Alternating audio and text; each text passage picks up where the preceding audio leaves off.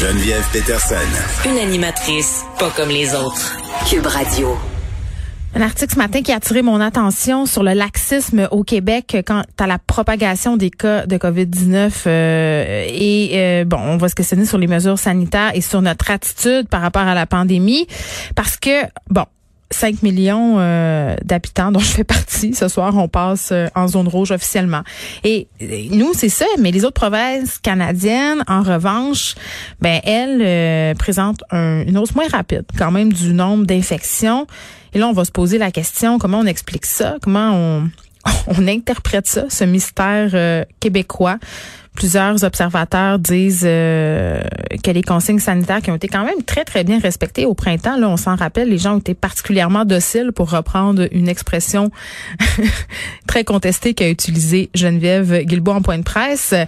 Mais toujours est-il que ces consignes-là sont de plus en plus banalisées. On les questionne. Est-ce que c'est à cause de ça qu'on voit nos cas augmenter? J'en parle avec Roxane Borges da Silva, qui est professeure au département de gestion, d'évaluation et de politique de santé l'École de santé publique de l'Université de Montréal. Madame Borges da Silva, bonjour.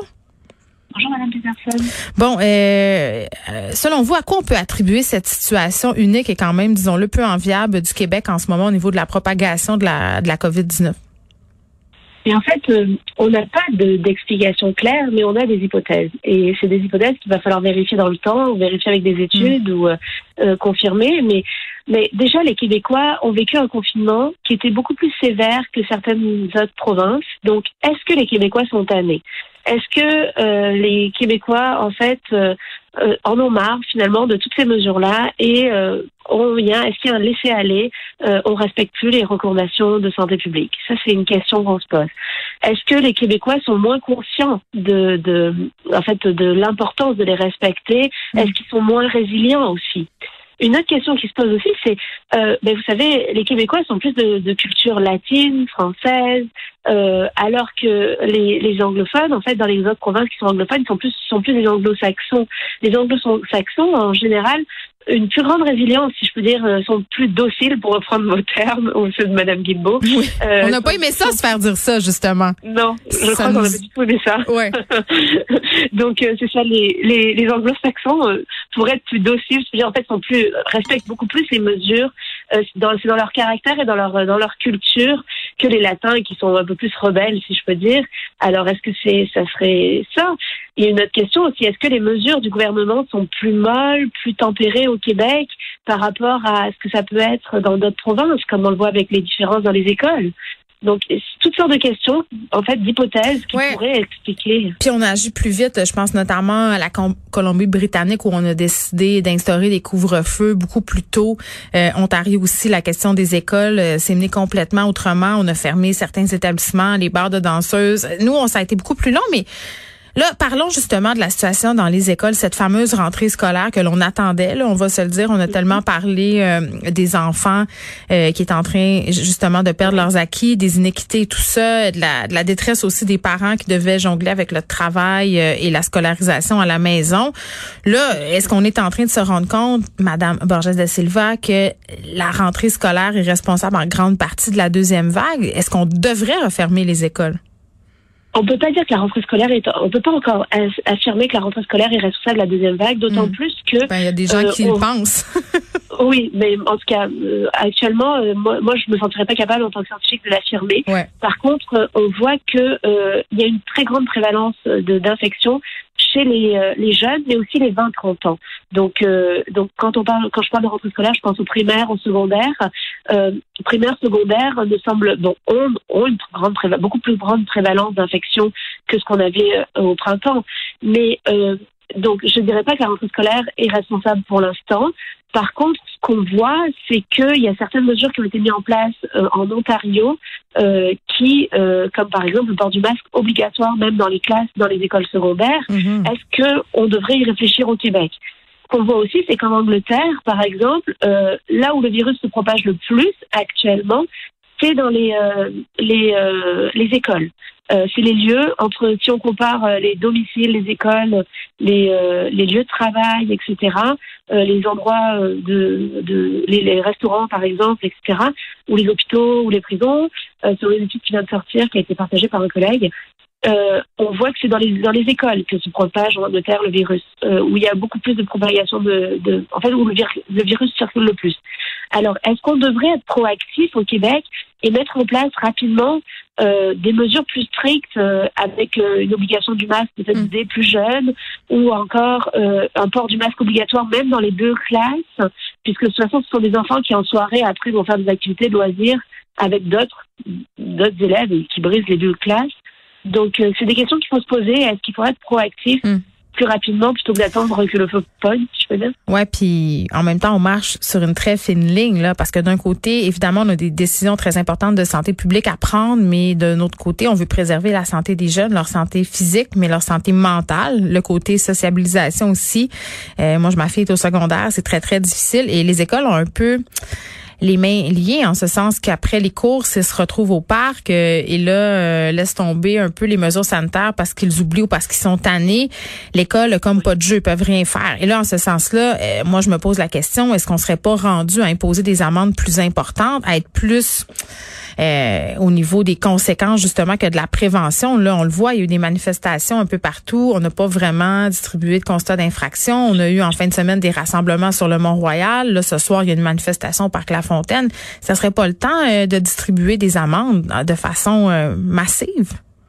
C'est sûr que si on se compare à l'Ontario encore, on voit que les amendes sont beaucoup plus sévères. On voit que des restaurants ont été clairement fermés très rapidement quand les mesures n'étaient pas respectées. Euh, de notre côté au Québec, on a vu qu'il y a euh, des milliers de visites qui ont été faites dans différents lieux euh, de restauration, de levée de bars, etc. Et ce qu'on voit aussi, c'est que c'est c'est en fait ces mesures-là, en fait, il y a pas eu tant de contraventions que ça dans ces établissements-là par rapport à toutes les visites qui ont été faites. Alors, est-ce que les avertissements sont suffisants? Il faut se poser la question. De toute façon, maintenant, les bars et les restaurants sont fermés. mais peut-être pour la population générale, il faudrait mais, comme vous le dites, euh, être beaucoup plus coercitif et arrêter euh, de miser sur la bonne volonté des gens et sur l'incitatif pour que les gens le comprennent et respectent les mesures. Puis comment on, on fait pour rejoindre les jeunes? Parce qu'on a fait appel à des influenceurs au printemps. Là, on voit que le message euh, passe pas trop. Les jeunes aussi là sont pas mal moins résilients. Ils sont comme nous, ils sont tannés, ils ont donné. On leur a demandé beaucoup. Euh, Qu'est-ce qu'on fait avec ça? Comment on fait pour leur faire comprendre qu'ils sont importants? Tu Hier, je l'entendais le, le, premier ministre Legault dire euh, vous avez votre rôle à jouer dans dans ce qui se passe en ce moment, il faut que vous nous aidiez, mais j'ai pas l'impression que le message passe tant que ça. Non, et en fait, euh, là-dessus, euh, ça fait plusieurs, euh, ça fait au moins une semaine qu'on est plusieurs experts à échanger sur Twitter là-dessus, justement, mhm. en se demandant pourquoi le gouvernement ne met pas en place des campagnes de promotion, de publicité, en fait, ou de, de promotion des bonnes, des bonnes pratiques de santé publique sur les, les, réseaux sociaux comme TikTok ou Instagram, qui sont les plus utilisés par les jeunes. D'ailleurs, à ce sujet, le gouvernement vient de sortir hier, je pense, une campagne de publicité où c'est une dame qui dit que sa fille lui a donné la Covid et elle a failli mourir. En tout cas, je, pour avoir des enfants aussi au secondaire, je leur ai montré et ça les a pas vraiment atteints. Euh, Mais non, c'est la mère qui parle, ils s'en foutent. C'est ça, exactement. Donc euh, moi, j'encourage vraiment le gouvernement à faire appel à des influenceurs, des youtubeurs qui sont très, qui ont plusieurs millions de personnes jeunes qui les Juste des jeunes, des jeunes qui l'ont eu. Puis tu sais, il faut aller sur TikTok, il faut aller sur Instagram parce que c'est là aussi que les jeunes euh, trouvent cette désinformation. Tu sais, moi, il n'y a pas une journée qui se passe sans que ma fille me montre des captures d'écran de stories qui circulent, euh, de vidéos sur TikTok où il y a des, des influenceurs qui sont conspirationnistes, qui partagent toutes sortes de fausses nouvelles, toutes sortes de fausses informations. À un moment donné, euh, il faut être là justement où le bas blesse et où les jeunes sont. Absolument. Et et j'espère que le gouvernement va écouter cette recommandation et, il va faire des, des, des, capsules pour justement contrer euh, les, les complotistes qui, qui diffusent des informations complètement aberrantes euh, que les jeunes du coup vont avoir tendance à écouter puisqu'ils voient pas la contrepartie du gouvernement euh, sur leurs réseaux sociaux. exact. et alors, Madame Borges da Silva aussi un autre enjeu qui est inquiétant, c'est le fait qu'en ce moment on est en train de voir des urgences qui débordent. On est en train aussi d'assister à un épuisement généralisé du personnel soignant. Ça euh, il va falloir agir aussi à ce niveau-là parce que est-ce que notre système il est prêt à absorber cette hausse de, de contamination et cette hausse aussi d'hospitalisation? On l'a vu avec les chiffres d'aujourd'hui, là, ça continue de gonfler. Oui, mais c'est vrai que notre système de soins de santé est très fragile actuellement. Euh, on espère vraiment, ben, on espère sincèrement qu'ils vont, que le, le, système de soins de santé va être capable d'absorber, de continuer de faire les chirurgies semi-urgentes et, non, et, euh, et non urgentes et ne pas délester toutes ces choses-là. Euh, en fait, euh, il existe des mesures qui peuvent être mises en place, comme euh, faire appel à d'autres ordres professionnels, ce qui avait été peu fait à la, lors de la première vague pour des questions de en fait d'entente et de règlement entre les professionnels et le gouvernement. J'espère que le gouvernement au cours de l'été y a travaillé pour pouvoir justement permettre aux physiothérapeutes, aux ergots, à tous ces professionnels de santé là qui, qui pourraient venir aider dans le réseau de la santé, soutenir les infirmières, les préposés aux bénéficiaires, etc. Euh, on peut aussi faire appel aux retraités, donc ça c'est une autre mesure. On peut faire appel aux étudiants euh, pour euh, aider aussi. Là, le gouvernement a travaillé là-dessus aussi. Donc, mm. avec ce, ce renfort euh, ce renfort de différentes parties prenantes, en fait, que ce soit les retraités, les, les, jeunes, les étudiants ou encore les autres professionnels de santé, euh, on pourrait peut-être, on pourra arriver à passer à travers la deuxième vague à mm. condition qu'elle soit pas trop forte et que les gens respectent les mesures de santé publique. Là, on a recommencé au niveau du gouvernement à faire des points de presse un peu plus réguliers, hein, parce que cet été, ça avait été espacé, on avait moins de cas, puis je pense que c'est normal. Là, on revient parce que la situation se dégrade. Euh, mais néanmoins, est-ce que vous trouvez que le message et que les mesures qui sont annoncées quotidiennement ou, ou deux jours par le gouvernement, est-ce que vous trouvez que c'est clair? Et en fait, ce qui est difficile, c'est que euh, pour, ben, pour, tout le monde, c'est difficile dans la mesure où on est parti, on nous a sorti un, des, des, couleurs vert, au jaune, orange, rouge, mm. avec des mesures associées. Finalement, on est, plusieurs régions sont passées, ont changé de couleur, et les mesures associées ont été ont été différentes de celles qui avaient été proposées au départ. Le euh, docteur euh, Arruda, d'ailleurs, disait, et moi, ça m'avait fait sursauter, il, disait, euh, il y aura plusieurs nuances d'orange et plusieurs nuances de rouge. Tu sais, c'est comme, OK, ouais, c'est comme si tu dis à quelqu'un, euh, t'annonces une conséquence, mais que finalement, avant d'avoir cette conséquence-là, tu as toutes sortes de, de conséquences plus soft avant. Oui, et puis même, les gens dans les paliers verts ont déjà eu des recommandations de santé publique qui s'appliquaient normalement aux orange ou, euh, ou aux jaunes, qu'on leur a demandé d'appliquer dès le palier vert. Donc, en tout cas, ça vient très mêlant pour les gens. Euh, c'est pour ça que j'aimais beaucoup le, le j'aimais beaucoup dans la communication le défi 28 euh, le défi 28 jours. Là c'est sans contact. Là c'est clair, tout le monde 28 jours sans contact, puis on règle ça. Là. Mais c'est pas clair, c'est pas clair euh, pour tout le monde. Les gens, moi je parlais encore hier à des gens qui habitent au Saguenay-Lac-Saint-Jean, puis ils disaient ben non, ça s'applique pas à nous. Nous on n'est pas en zone orange, on n'est pas en zone rouge. Tu sais, il y a une confusion quand même là. Oui, il reste la confusion, tout à fait, mais c'est en ayant des messages clairs pour tout le monde qu'on arrivera à la réduire. Et ce défi 28 jours sans contact s'applique à tout le Québec. Et si tout le monde y met du tien, en réduisant les contacts pendant 28 jours, les contacts sociaux, les parties, les, toutes les réunions, en fait, tous les contacts non essentiels doivent être supprimés.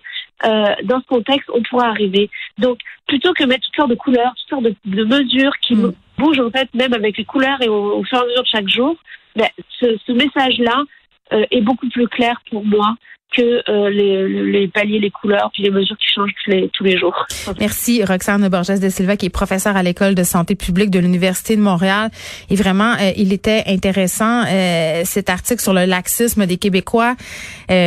aussi un autre texte que j'avais que j'ai trouvé intéressant ce matin, c'est un texte du Devoir justement où on parle de cette clarté-là. Quand on a un manque de clarté, quand la population a l'impression que le gouvernement justement ne, ne improvise, puis, puis je veux pas dire que le gouvernement improvise. Là, en ce moment, c'est pas du tout ça, je crois, qui se passe. Euh, ils font leur possible avec les informations dont ils disposent au moment de prendre les décisions, mais n'empêche que le résultat final, au bout du compte, souvent, c'est qu'ils n'ont pas l'air sûrs de leur shot. Et ça, ça, ça inquiète les gens, ça crée de l'angoisse, puis en même temps, il faut pas trop faire peur au monde. Et c'est ce que je trouvais intéressant dans l'article du Devoir. Notamment, il y avait une docteure en neurosciences qui disait, eh, vous savez, la carte de la peur, je pense que c'est Madame Marin, euh, vous savez, la carte de la peur, elle doit être jouée avec prudence parce que euh, quand on a peur, puis la réaction normale du cerveau humain, là, c'est de vouloir éviter le danger, euh, de vouloir fuir. Donc, euh, normalement, tu suis les consignes, puis tu restes chez vous.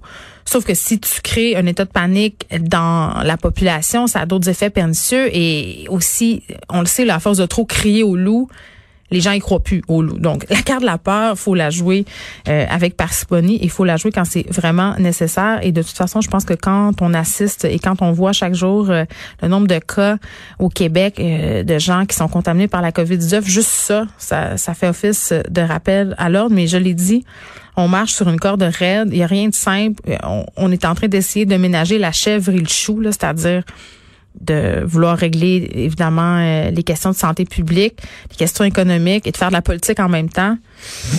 C'est sûr que ça pourra pas euh, fonctionner tempête dans ces trois secteurs de l'existence.